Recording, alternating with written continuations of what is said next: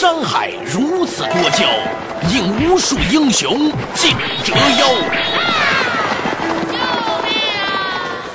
数风流人物，还看我是梁冬。大家好，我是吴伯凡。照妖镜照不出的财经真相，翻斗云到不了的财富天地，一切尽在。两个男人孕育五年，梁东吴伯凡帮你坐着打通经济生活任督二脉，东吴相对论。好戏马上开场。坐着打通经济生活任督二脉，大家好，欢迎收听我们今天的东吴相对论。我仍然是梁东，而我对面的仍然是二十一世纪商业评论主编吴伯凡。大家好，哎，伯凡好。今天呢，我们的话题呢，其实和最近这一年来报纸里面出现的这个话题都有关系。但是呢，我觉得这个时间点讲特别有意义，因为呢，在一九七八年的十二月十八号的时候呢，呃，中国召开了十一届三中全会，那也可以说是中国改革开放的一个标志性的开始的时间。于是才有了所谓的激荡三十年啊，这三十年来的这样一个变化。某种程度上来说呢，我觉得呢，我们都是这三十年整个中国经济奇迹。的见证人和受益者，同时呢，我们也在觉得说呢，啊，今天我们也可以做一个简短的回顾，来看一看这三十年到底是如何形成奇迹的。所以，我们今天的话题就是和中国改革开放三十年有关。三十年弹指一挥间，中国的改革开放取得了举世瞩目的成就。是什么造就了今天的奇迹？奇迹背后又有哪些鲜为人知的历史？下一个三十年还会有奇迹发生吗？欢迎收听《东吴相对论》，梁东、吴伯凡为您揭秘三十年奇迹背后的必然规律。说到三十年，我们的的确确啊是创造了一个就举世瞩目的一个奇迹，是吧？对，是啊。这个奇迹呢，如果仅仅的回顾啊，三十年前我们用的是什么，吃的是什么，穿的是什么，这个太多了。现在很多的媒体已经做了很多很多这样的回顾，我们只是从一个数字就可以说明这一点。嗯，经济学家陈志武他做了一个计算。无锡尚德，他零七年的产值是十二亿美元。经过陈志武教授的计算，它相当于乾隆王朝一年的财政收入。当时的中国的 GDP 好像是我的记忆当中应该是占全球的四分之一到三分之一这样一个规模。哇，那很了不起。嗯，对。所以呢，哦，这个奇迹我们就可以算出来了。无锡尚德是一家中型公司，中国像这样的公司千千万万。以华为为例，零八年的它的收入有可能是二百四十亿美元，相当于无锡尚德的二十倍。那如果你再往大的说，中国移动它的利润一年 八百多亿的利润，那全是我们一个个电话打出来的。对。就是说，我们说奇迹王，它不是经济学的表达，也不是管理学的表达，它是个文学的表达。奇迹就是说，我们不可理解的、不可思议的东西。其实呢，如果你要从科学的角度、从经济学、从管理学的角度来看呢，它也并不是一个什么奇迹。它的发展是有一套背后的机理的，只不过是我们没有看到这个机理，或者说没有仔细的去思考那个背后的逻辑，所以我们说它是一个奇迹。就像很多人说这个中医不科学一样，其实呢，他因为他不了解中医背后的机理，是吧？那说回来，那你认为中国过去这三十年来？所达成的这样一个举世瞩目的成就吧，这个奇迹的成就，它背后的机理在哪里呢？这个就是一个成功的现象背后，它的原因可能有很多条很多条。对，最近的《二十一世纪经济报道》呢，这份报纸呢，就正好做了这样一个专题，也特别探讨到，到底中国在过去的这三十年里面获得这样一个长足的经济发展，而且是全球瞩目的一个经济发展，它的一个背后的一些原因。例如说，我们认为它其中一个原因是跟呃人口红利有关。对。这一个呢，其实这也不是一种很新鲜的观点。早在好几年前，一些经济学家就指出，中国奇迹的背后，它是有一套内在的逻辑的，外人可能看不到的一个逻辑。嗯，其中有一点呢，就是说，短缺经济造成的对市场的一种极大的吸力或者引力，这个引力非常的大，所以它能够把这个经济以很快的速度拖着走。有人说说我们甚至有点像在扶手电梯上头啊，在往上升，是吧？我们也在走，但是扶手电梯也在走，所以这个速度就显得特别快。这里头呢，就是其中有一个就是短缺经济造成的一种对经济的非常大的一种刺激。这种刺激呢，对经济的增长起到了非常重要的作用。举个例子，我们最近一直在讲要拉动内需，拉动内需。三十年前我们是不需要拉动内需的，吃饭要粮票，我们穿衣要布票，甚至是鸡蛋票，抽烟都要烟票，有等等，所有东西都是票证的。就像现在的古巴一样。对，这个票证的意思就是说，你不能够超额的消费。你一个人划到你的人头上，你只能消费这么多。所以在三十年前，我们就是整个的中国的这个市场，我们把它叫做富饶的贫困，就是说它表面上是很贫困的，但是它是一个非常富饶的市场。一个企业家，他当他看到这个地方虽然很贫穷，但是他的需求很旺盛的时候，企业家是很高兴的。那那么企业呢，生产什么东西呢？他就能卖出什么东西。嗯，这个时候企业更多的时候像一个工厂，只用生产啊，不用费很大的劲去做营销啊，去做这样一些功夫。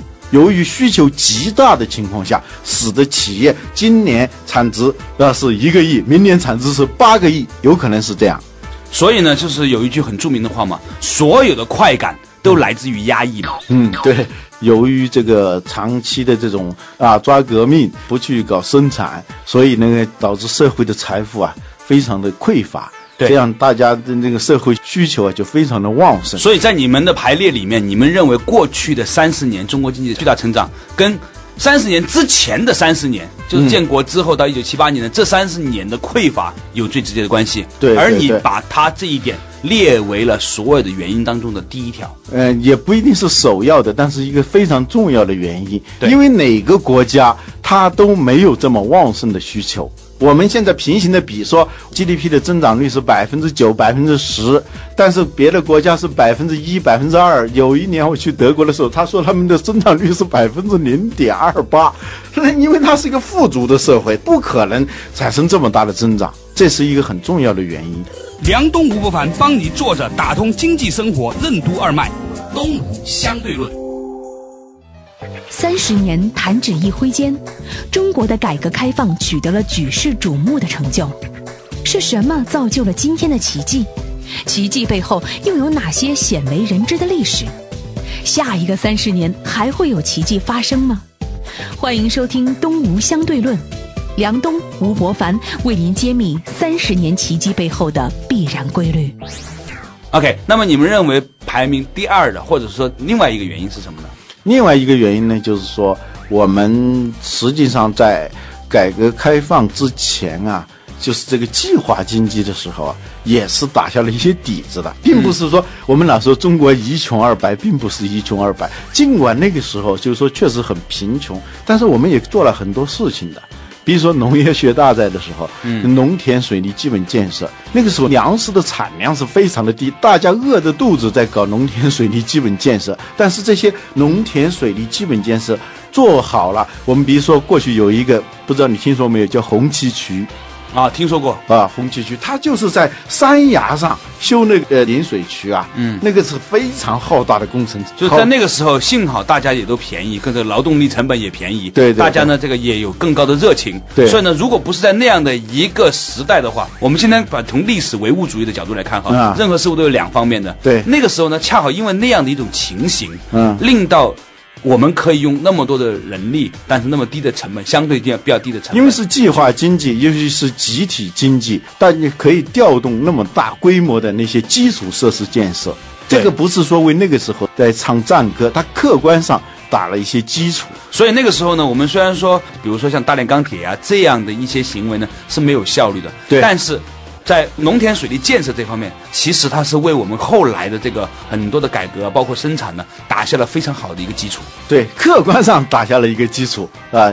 我举个例子，中国的大量的珠三角和长三角的那些工厂，嗯，他们之所以那个时候发展的非常的快，建立在一个有大量的剩余劳动力为他们去打工，打工妹、打工仔，是吧？对，这些人呢，他们为什么能够出来呢？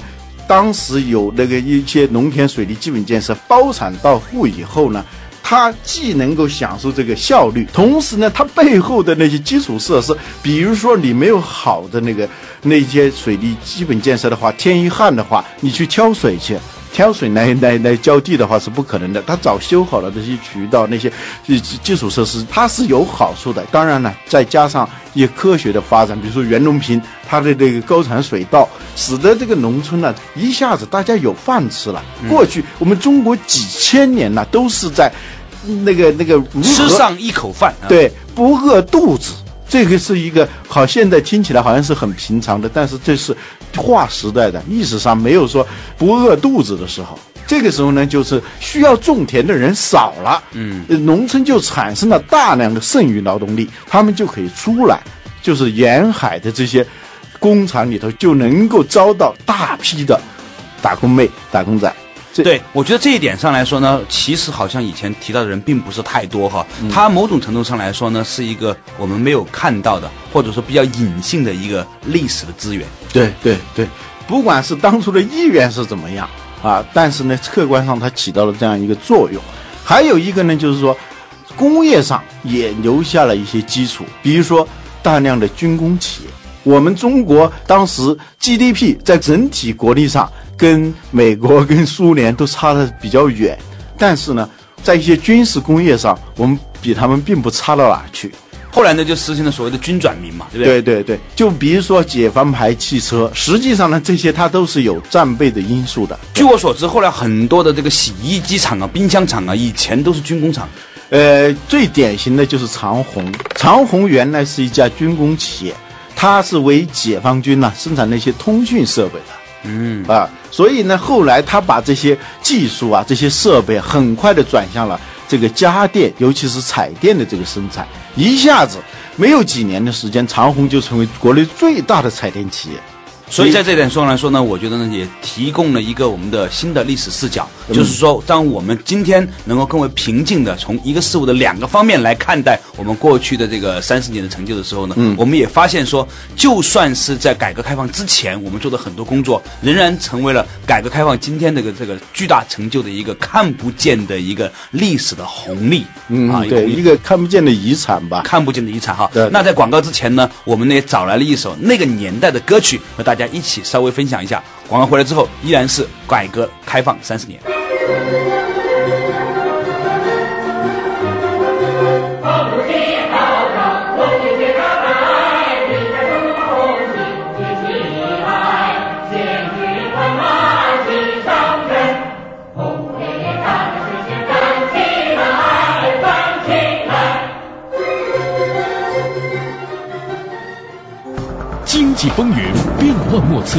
生活动态百转千回，经济与生活看似无关，实则脉脉相连。著名主持人梁冬，二十一世纪商业评论主编吴伯凡做客经济之声，对话经济生活，为您打通经济与生活的任督二脉。我是梁冬，我是吴伯凡，东吴相对论，敬请收听。梁东吴伯凡帮你坐着打通经济生活任督二脉，东吴相对论，坐着打通经济生活任督二脉。大家好，欢迎继续回来到我们的东吴相对论，我是梁东，而对面的仍然是二十一世纪商业评论主编吴伯凡。大家好，哎，那我们今天的话题呢，其实呢是和改革开放三十年有关。在上一部分的时候呢，我们曾经探讨过，虽然我们可以看到说啊，改革开放三十年是一个经济奇迹，但是其实它是有一些原因的。被称之为奇迹的东西，是因为我们不是那么理解它背后有哪些的逻辑。但是我们现在呢，可以稍微的进行一些总结。在对上一部分的时候呢，我们也认为其中一个原因是因为这个。中国在改革开放之前形成了一个很长时间的一个饥渴，需求是非常强大的。另外一方面呢，也是因为从解放之后到改革开放之前的那三十年呢，仍然有很多被我们后来忽略掉的一些所谓的经济上的遗产，比如说啊军工企业，比如说农村的建设大量的农田水利的这种工程，这些东西呢，对于我们后来的这个三十年的发展来说，起到了其实一个非常至关作用的一个基础。嗯，对。那么我们现在的话题呢，依然是从这个呃原因开始谈起。三十年弹指一挥间，中国的改革开放取得了举世瞩目的成就。是什么造就了今天的奇迹？奇迹背后又有哪些鲜为人知的历史？下一个三十年还会有奇迹发生吗？欢迎收听《东吴相对论》，梁东、吴伯凡为您揭秘三十年奇迹背后的必然规律。除了以上这两个原因以外，还有一个世界产业和技术升级给中国带来的一个机遇。这个以前也很少有人提到这个东西。对，我给你举个例子，你知道联想是哪一年成立的吗？好像是一九八四年，对不对？对，万科是哪一年？一九八四年，对，海尔是哪一年？那肯定是一九八四年的。我不知道，我都知道，你因为这样问的嘛。嗯，对，呃，我再问你，戴尔是哪一年成立的？那肯定是一九八四年了。对，思科也是一九八四年。今天我们看起来很奇怪，美国的经济那么发达，它怎么有那么多的公司，怎么也是在八四年成立的？还有英特尔，英特尔在八四年的时候也正在经历一个产业的转型，就是从原来的一个存储器的一个公司，变成一个今天我们知道的一个芯片制造厂，相当于是浴火重生涅槃的那一年，是吧？对对，还有一九八四年，苹果公司推出了 Macintosh 这样一个图形操作界面的 PC，也是在一九八四年。所以一九八四年我们把它称为中国的企业元年。同时，如果你要看整个世界经济背景的话，发现一九八四年也是世界经济。在技术和产业升级的一个重要的年份，这一点上呢，就是说一无意当中我们发现了一种巧合。这个巧合啊，用那个《功夫熊猫》里面的乌龟的话来说，世界没有偶然。嗯，某种程度上来说呢，我们也相信说，它其实背后是有它的逻辑的。今天你看到这些公司都做得很不错，但是为什么它在这些年里面它会出现？嗯，那就我觉得回应了你刚才说的那句话：中国踏上点子上了。对，在中国改革开放这三十年里面，恰好是全世界技术开放、技术变革的三十年。对，就是在二战以后吧，整个的技术啊，就是经历了一个新的周期。比如说，世界上最早的计算机是一九四六年研制成功的，叫埃尼亚克计算机。那个计算机，呃，在我们今天看来是很笨拙的，像一座房子那么大，只要它一开的话，周围的那楼的灯光都会暗下来。它的计算能力仅仅相当于我们今天的一张圣诞节的音乐贺卡上那个计算能力。但是呢，从一九四六年一直到一九八四年，接近快到四十年的时候，计算机技术它就是呈一个加速度这样发展。到了七十年代末八十年代初的时候，整个计算机技术开始成熟了。所以呢，这是一个一个巧合吧。七八年的改革开放正好跟西方的这个就是发展了差不多三四十年的这样一个阶段以后，它开始要爆发了。所以有些时候呢，我们站在历史现在回来看哈，嗯，你再从更宏观的角度来看的时候呢，你不得不相信世界上是有所谓的运气这一说的。嗯，运气这个词还不是一个所谓的偶然呐、这个人运气很好，不是这样，是什么呢？就是中国人讲五运六气，是和天干地支的发展配合的。嗯，我们整个地球每天在自转，地球同时也在围绕太阳公转。那同时呢，我们这个地球上的每一个生物的，它有它自己的这个进化规律，每一个行业也有它的进化规律，每一种的情绪也有它的变化波动规律，经济有它的周期。所以这一环一环一环一环，在那个点上，全部都在那一个时空里面出现了。所以我觉得说，其实真的是我们不得不感激啊啊，我们是出生在这样一个年代。对，嗯就是我们不得不感激邓小平，在七八年启动了中国的改革开放啊，尽管他那个时候也不知道会有这样的一场技术对，就是天助嘛，就是说这个技术和产业的革命。那个时候八十年代初期有一个说法叫新技术革命，嗯啊，新技术革命主要是指的就是这些产业和技术的升级。除了电脑以外，通讯还有包括家电业。美国是在六十年代普及的那个电视，是吧？日本是七十年代。正好到中国来，就晚了二十年的时间。这个时候就是它的从黑白电视发展到彩电，而是发展到平面直角，正好是在八十年代这个时候。就是说，我们中国如果是在五十年代、六十年代，我们那个时候即使不是那么闭关锁国的，我们也看不到彩电，我们也用不到电脑。因为是这个时期，正好是这个周期跟这个周期吻合了。我回忆当中哈，我在读小学一年级的时候，最大的痛苦就在于《芝山四郎》已经开播了，而我的作业还没有做完。嗯，这成为我的一个童年印象。我简直怀疑这样的印象，用弗洛伊德的这种精神分析法来说，它会对我的人格造成影响。啊，说回来，说回来，这个中国改革开放，嗯，在七十年代末的这个改革开放。正好适逢其时，全球的技术和产业升级，它要爆发的时候，我们的国门也打开了。是，那还有其他原因吗？这是一个就是在技术和产业上的原因。假如世界上没有电脑这回事，联想是不可能存在的，是吧？假如没有这个家电这些东西，海尔、长虹也是不可能发展的这么快的。所以呢，这这是一个客观上我们是。呃呃，搭上了，说的有点不不好听的，就是搭上了技术和产业升级的便车，这是第三个因素。三十年弹指一挥间，中国的改革开放取得了举世瞩目的成就。是什么造就了今天的奇迹？奇迹背后又有哪些鲜为人知的历史？下一个三十年还会有奇迹发生吗？欢迎收听《东吴相对论》。梁冬、吴伯凡为您揭秘三十年奇迹背后的必然规律。就是说，我们不得不痛苦的去面对一个事实，就是说，当年没有搞计划生育的那一波人，嗯，啊，他反而成为了后来我们经济成长的一个因素。我们一直在讲，就是说，我们这个人口众多导致的很多的问题。